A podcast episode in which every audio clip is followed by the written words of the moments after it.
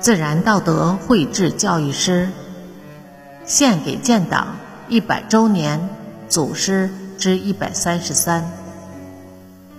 百年聚光，作者山林子。周炳文，周炳文，时任湖南省苏维埃政府宣传部负责人。一九三一年三月，周秉文前往湘阴尖山联络工作时，不幸被捕。敌人因他是知识分子，对他。软硬兼施，妄图从他身上打开缺口，不断派人劝降。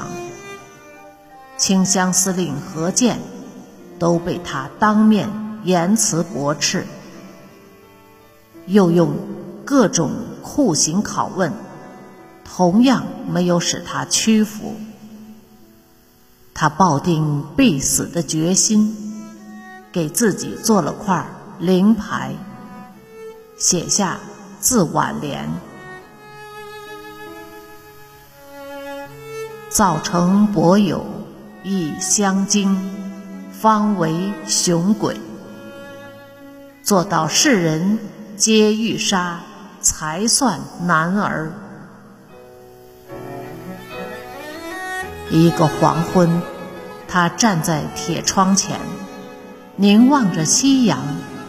感到生命将走到尽头，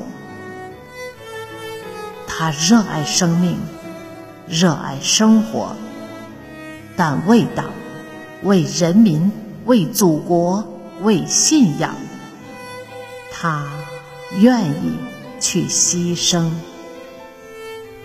不禁提笔写下一副对联：肉躯壳。无足轻重，但求身后有灵魂。死一时，十生千古。诡计两何等凶险，计划党中诸巨子，见疑往疑甚将来。一九三一年五月十一日，周秉文。